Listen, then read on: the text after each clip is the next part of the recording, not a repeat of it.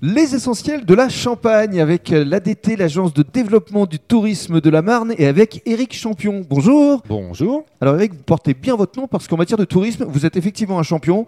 Vous avez énormément euh, d'idées, vous avez créé de nombreuses choses. On va évidemment rentrer dans le détail lors des deuxième et troisième podcasts, mais dans un premier temps, parlons de vous, de votre parcours. Vous êtes originaire euh, de la Marne? Oui, alors moi je suis un pur, euh, pur produit de la Marne euh, et de la Champagne, D'où exactement? Euh, d'un petit village près de Vertu qui s'appelle Clamange. Mhm. Il y a 200 âmes. et euh, voilà, donc euh, issu d'une famille milieu rural. Alors par la suite, euh, qu'est-ce que vous avez eu comme orientation euh, à vos débuts Alors moi, ce qui m'a toujours intéressé euh, dans la volonté de mon parcours, et étant d'une famille d'agriculteurs, c'était vraiment de pouvoir euh, connaître, valoriser euh, les produits faits par les agriculteurs. Pas forcément les produire, mais Mm. ce qui se passe après et comment les valoriser. Donc j'ai une formation agroalimentaire, donc un diplôme d'ingénieur où bah, j'ai un peu déjà un peu gravité dans toute la France, notamment voilà chez Cointreau, même dans l'agro-industrie, D'accord. et, et a fait un long, un long passage dans un organisme qui gère tous les labels agricoles. L'INAO L'INAO, c'est ça, tout à fait. Et avant d'autres choses, d'autres envies à Mhm. titre personnel euh, euh, pour valoriser toujours ces produits du terroir. Alors, les produits de terroir, justement, vous allez les valoriser euh, dans peu de temps à Haï. Vous allez nous en parler, évidemment. Mais qu'est-ce qui vous a donné l'envie de valoriser votre région? À travers notamment euh, les confidences d'Épicure Tout à fait. Après, euh, étant champenois, j'ai toujours été un peu frustré où euh, on n'arrivait pas, ou on voulait pas, je sais pas, parler de cette belle région. Certes, sur le Champagne, c'est évidemment c'est le fer de lance, mais il y a tellement de pépites qui existent sur notre territoire.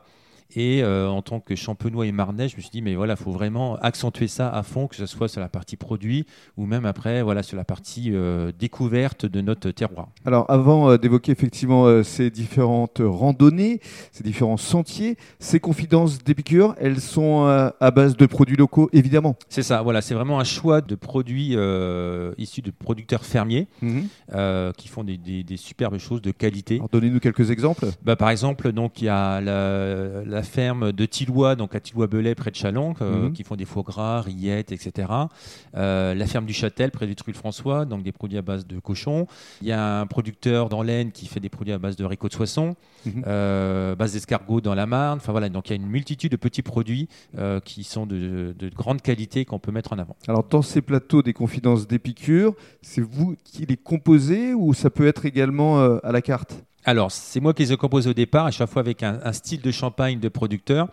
Et après, c'est vrai que j'ai beaucoup de demandes de producteurs pour des cadeaux, événements, etc., où on choisit des champagnes avec eux pour associer donc avec mes produits. Alors, pour découvrir ces confidences d'Épicure, il y a un site internet? Tout simplement, confidencedépicure.fr, euh, où là, il y a tout, euh, tout, tout sur le site, les différents coffrets, les différents produits donc euh, en ligne et qu'on peut aussi retrouver chez des partenaires locaux euh, dans la Marne. Et dans le cadre du deuxième podcast, on va cette fois marcher et découvrir notre beau vignoble.